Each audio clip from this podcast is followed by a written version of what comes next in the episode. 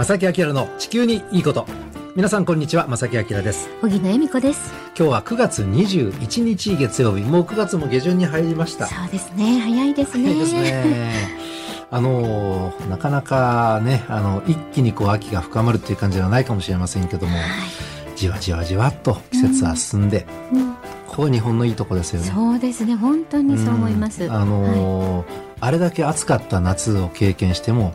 冬がやってくる時には来るというね、秋が来る冬が来る、こうやって考えたら日本列島っていうのはいい場所だなってつくづく思います。思います。本当にね虫の声が変わっていくのがすごいなで日本って素敵だなって私も思います。なのでもうこれからどんどんね涼しくなって、えーね、もうちょっとしたらね寒いですねって ご挨拶になるんでしょうね。ですよね。あの夏を忘れてしまって、はい。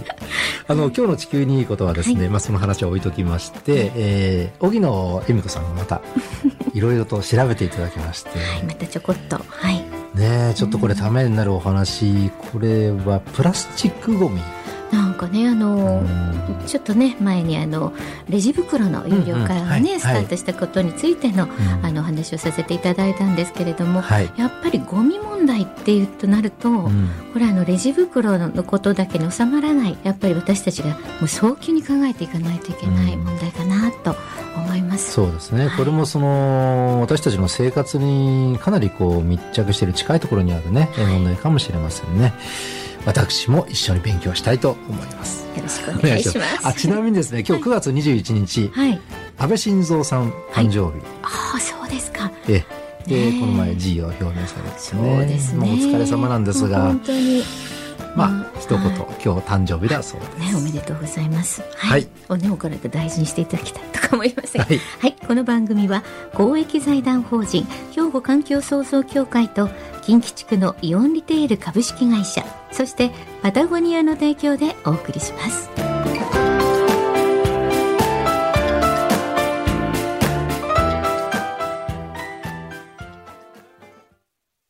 兵庫環境創造協会地球温暖化防止自然環境の保全再生子どもたちへの環境学習など皆様と共に身近な暮らしの中で地球環境を守るための取り組みを進めています。人と自然が共に生きる21世紀の豊かな環境づくりを兵庫環境創造協会、えー、さて今日はゲストに荻野恵美子さん。違いましたっけ？いやあのいつもそばにいるんですけどあれ？いやいらっしゃいます、ね、えー、今日は荻野さんレポートということでプラスチックごみについてですね。えまああのプラスチックごみというよりは、まあ、ちょっとねあのレジ袋有料会があのねスタートしてからの話題の続きになるんですけれども、うんはい、あのまあなんて言うんでしょう。その中で一番クローズアップされるべきことがプラスチックごみかなというのから、まあ、あの、そこから入って、結局はなんか、使い捨てという文化をね、見直さなければいけないんじゃないかっていうのをちょっと今日はあの、皆さんにお伝えしたくて、はい、あの、お話をしたいなと思うんですけれども、はい、あの、はい、まあまあ、本当にあの、8月31日の放送でね、そのレジ袋有料化から大体まあ1ヶ月以上経って、うん、皆さんどう取り組んでどう感じていらっしゃるかなっていうのが、うん、あの、まあ、逆に皆さん、リスナーの皆さんのご意見とかもね、お聞きね、ねしたいんですけれども、まさきさんはどうですか、このあのとりあえずその、私はですね残念ながら車移動がね、あの仕事から多くなっていて、その車には必ず、あのマイバッグを3つぐらい大中小ぐらい。そうですか。あの、ものによっては、そのコンビニでお買い物するときは、でっかい袋だったらすっごく入れにくいしね。で、またあの、カツ丼の話していいですか？お好きなカツ丼。かいカツ丼を 買った時に、ねはいはい、あの、大きい袋に入れるとね、やっぱりひっくり返るんですよ。こう水平に入れられないから。隙間がありすぎてね。液体ちょっと漏れちゃったりとかね、はい、ある、まあ細かい話ですが、なので、だいたい今3種類ぐらいはもう持ち歩く習慣にはなりましたね。さすがですね。なので、あの、えー不便はそれほどは感じない、うん、うん、ようになりましたけれども、うん、ただやっぱり、あの、この前のね、レジ袋有料化の時のお話にもありましたように、はい、やっぱりいろんな意味で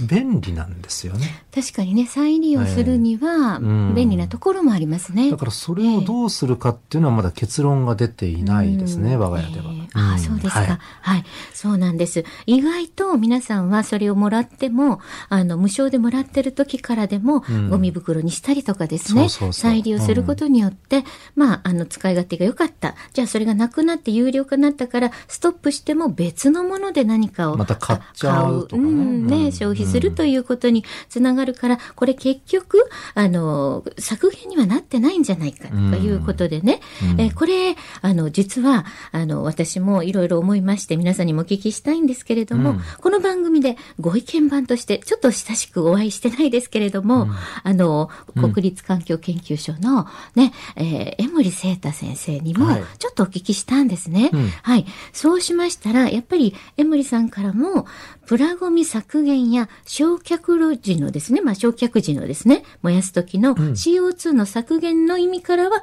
うん、まあ効果は限られてる。まああまりないんじゃないかというようなご意見と、うん、まあ私の見解では、理解では、レジ袋の有料化は使い捨て文化を見直すきっかけを作るという意味が一番なのかと、まあ、こう思うとしっくりきますと。で、まあ、ちょっとわかりにくくて、やっぱり有料化はペナルティーな感じがするので反発も出ると思いますよ、というご意見を実はいただいたんですね。なるほど。で、あの、私も、まあ、実際、まあ、まさきさんとも今お話ししてたように、プラスチックゴミ、ね、最大のこれを削減したいとか、CO2 の削減をしたいとかっていう効果は、あの、本当に、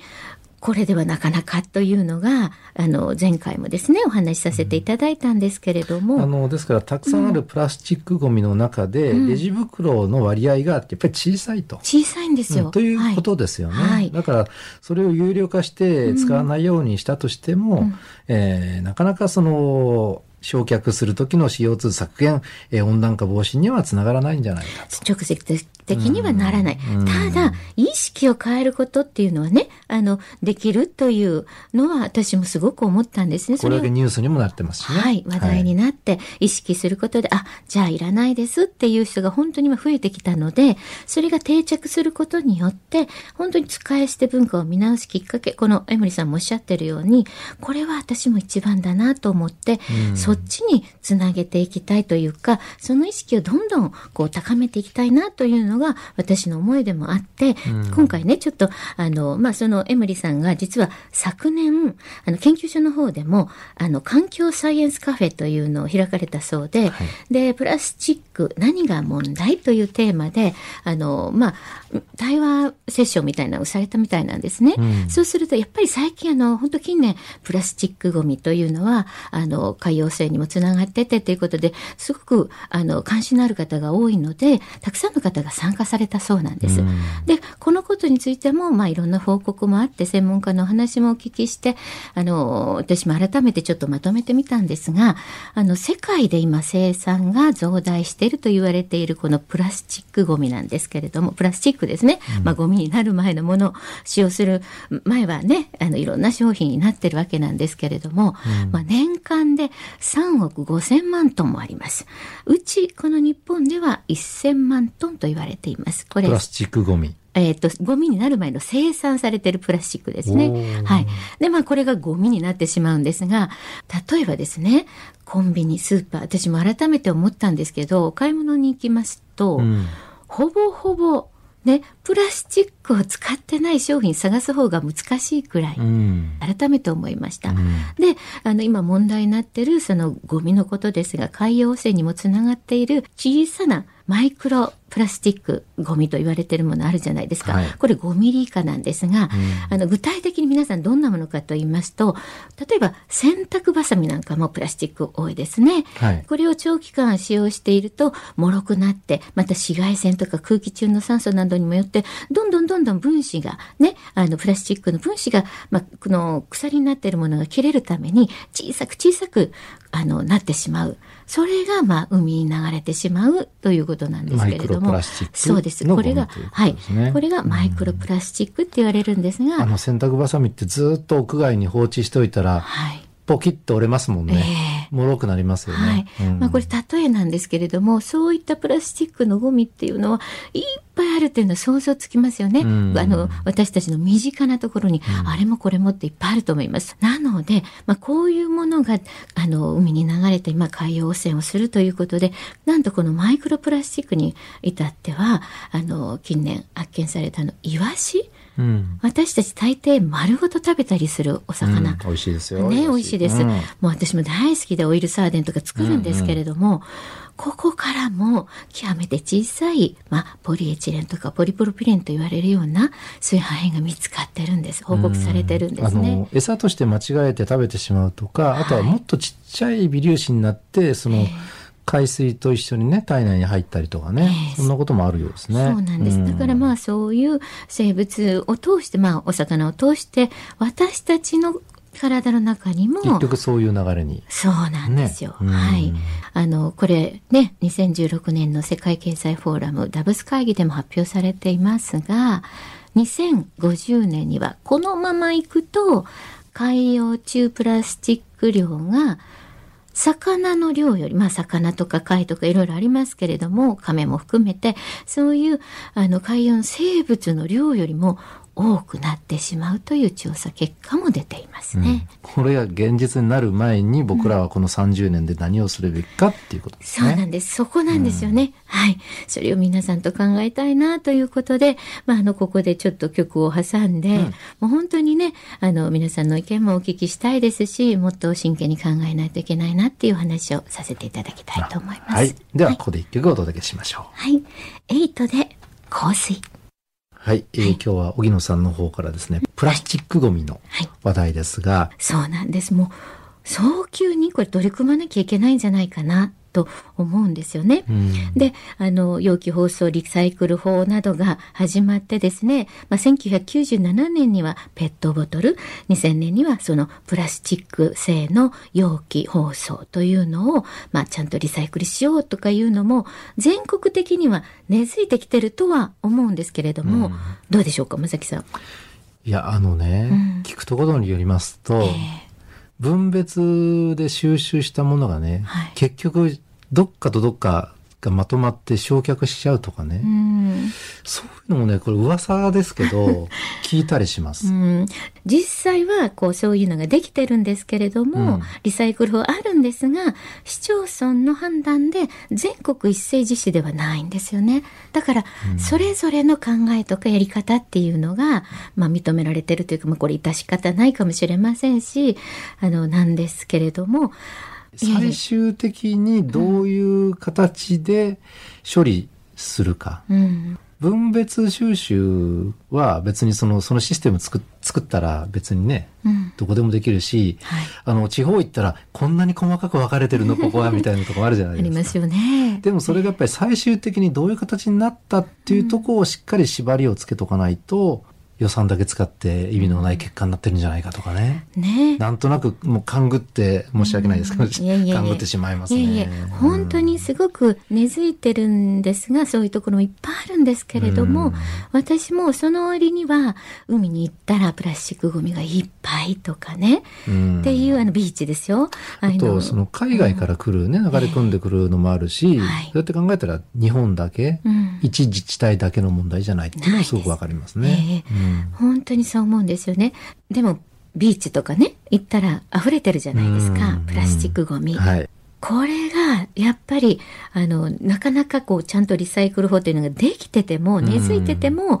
うあちこち私、プラスチックごみなんて溢れてるなと思うんですね。まあそのちゃんと回収がする制度にはなっ形にはなってるんだけどもやっぱり、うん、ゴミが溢れてる。ね、えー、あのついついポイ捨てしてしまうとか、はありますもんね。ね。でこれはやっぱり大量生産？まあ、どこんとお店行ったらプラスチックじゃないものを探す方が難しいぐらいだなって思ったので、大量生産は続いてるし、大量消費も続いてるし、だからこそ、やっぱり破棄されてしまうものが多くてっていうことが問題なんじゃないかなと思うんですね。で、最近あの、3R っていう言葉をね、うん、よく使われますけど、その一番大切なのがこの、あの、リデュース、うん、いわゆる大量破棄を減らす、まあ、削減しなければいけないんじゃないかと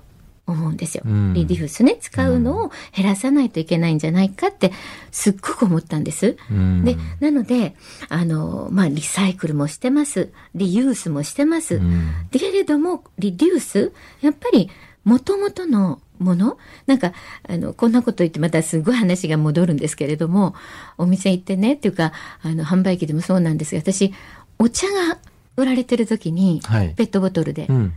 びっくりしたんです。最初、あの、ちょっと遡ること何十年ですけども、あの、出始めた頃の話ですね。始めた頃のことをふっと思い返したんですよ。で、今思えば当たり前なんですけど、うん、私もしょっちゅうね、あの、買うこともあります。うん、まあ必要に迫られて、でも、まあ今、マイボトル、ね、まさきさんも私もマイボトルも徹底して持ってるんですけれども、仕事でもいただきますよね。で、うん、そんなに不思議に思わなくなったんですが、最初、お茶とか水売られてる時不思議に思いませんでした、ね、ラジオを聴きの皆さんはね 皆さん、うん、そういえばそうだなってなってると思います。だって ね。水を、水ですよ。蛇口ひねったら出たね、あれが自動販売機で100円とか170円で売ってるわけですよ、私当時えー、えー、ってお茶100円家から家で飲んだらいいじゃないって笑ったんですよ実は、うん、水って100円高いって思ったんですけど思い出したんですよそれを。いやそれでね、うん、あのちょっと関連した話ででもね、はい、日本って水豊かなんですよ。綺麗な水、作れるんですよね、はい、上上水道で、えー、海外はそういうわけにいかないじゃないですか。ね、香水だったりもしますし。そうそう、だから水は買うものだって、逆にそういう文化になったりしてるじゃないですか。えー、だから自動販売機で水売り始めた時にあこれ海外からの流れなんだと僕は思いました。私もそう思いました。でも、うん、100ない払うべきとも思いましたね。ねなんかそれからすごく意識は高まったので、すごい水がいいものでないと怖いとかそうそうそれはありますね。ね意識は出てきたんですけれども、はい。根本的に思えばそうそうみんな水筒持ってたし、うん、そういうものペットボトル買うっていうことはなかったんですよね。私の時代でも、今の若い人は、ね、うん、10代、20代の人は、あの、おばさん何言ってるんですかっていう かわれるかもしれませんが。そんな時代あったのって話ですよ、ね、そうそう、そんなんあったんですかっていう人もいるかもしれませんけれども、そういう時代あったんですよ、皆さん。現実にあったんですよ、皆さん、はい、若い皆さんね。必ず外行くときに水筒持ってて、それが当たり前で、うん、あの、売られるようになったら、びっくりして、今、必ず、例えば、まあ、コンビニとか寄ってね、まずそういう飲み物、必要なもの、飲み物買って移動するっていう方すごく多いと思うんですけれども根本的にそこから変えたらいいんじゃないかと。まあ、ただそのすごく便利でね、はい、例えばそのスポーツイベントとかあった時にとか、えー、えー、皆さんに配布しようなんて時のね、うん、暑い時からもうペットボトルに入った水がバンバンバンって渡されてって、えー、熱中症予防にすごく役立つとかね、はい、便利な面がめちゃくちゃあるんですけども、うん、やっぱりそっちはそっちで大事だけども、うん、じゃあそのね容器どうすんのあとと。えーいうことはやっぱりしっかりとね考えないと。あのちなみにねあの僕自転車趣味じゃないですか、はい、あの自転車レースでもあれ途中で水分補給ボトルをね、えー、あの自転車にこう積んどくんですね、はい、で背中に入れたりしておくんです、うん、でそれで水分補給を途中でするんですけどもそのボトルは使いもちろん使いますというか、はい、リサイクルできる。置いときますし、えー、有名なプロの自転車乗りの人たちはこれをファンにの子供にあげるんですよ、うん、レース中にこうやって。えーだからちゃんと使いなさいよみたいなね。ああいう文化もありますよね。なのでなんかねそうなんです。とても大切便利だし、うん、軽くてね本当に必要な時にはあこんな便利なものはないと思うものなんですけれども。うんプラスチック製品について、そのちょっと意識を、この文化を変えることが、これは日本だけのことじゃないと思うんですけれども、うん、まあ、海外よりは、本当、正木さんおっしゃるように、水なんてとてもね、あの、豊富にあって、あの、水筒持ってたら、家でも補給することができるようなものだし水分などはね特にそうだしなんか日本から変えていくことも必要なんじゃないかなと思ったりしました。そうですね。はい、まあ、ある飲料会社は、今のスタイルはやめませんよってこの前なんかね、新たにそんなことを言ったのをどっかで聞いたような気もしますし、ね、いやいやいやもうちょっと考えましょうっていうね部分はありますよね。はい、まあコロナ禍においてねあのコロナのね本当にまああの問題があったら逆にそうなんです、うん、企業とかいろんなところが安全だからねどんどんプラスチックで包装されたりなんかしてるものを作りますよなんて利益を得ようとする産業として公言するところもあるんですけれども、正直。でもこれはちょっと私たちで見直さないといけないんじゃないかなというのを今日は提案したいなと思いました。そうですね。はい、はい、皆さんどのようにお考えでしょうか。またね、ご意見、どしどしお寄せ ください。はい。皆さんの意見も聞きたいと思います。はい。荻野さん、ありがとうございました。ありがとうございます。兵庫環境創造協会、地球温暖化防止、自然環境の保全再生、子どもたちへの環境学習など、皆様と共に身近な暮らしの中で地球環境を守るための取り組みを進めています。人と自然が共に生きる21世紀の豊かな環境づくりを兵庫環境創造協会。さてここで番組からお知らせがあります。はい。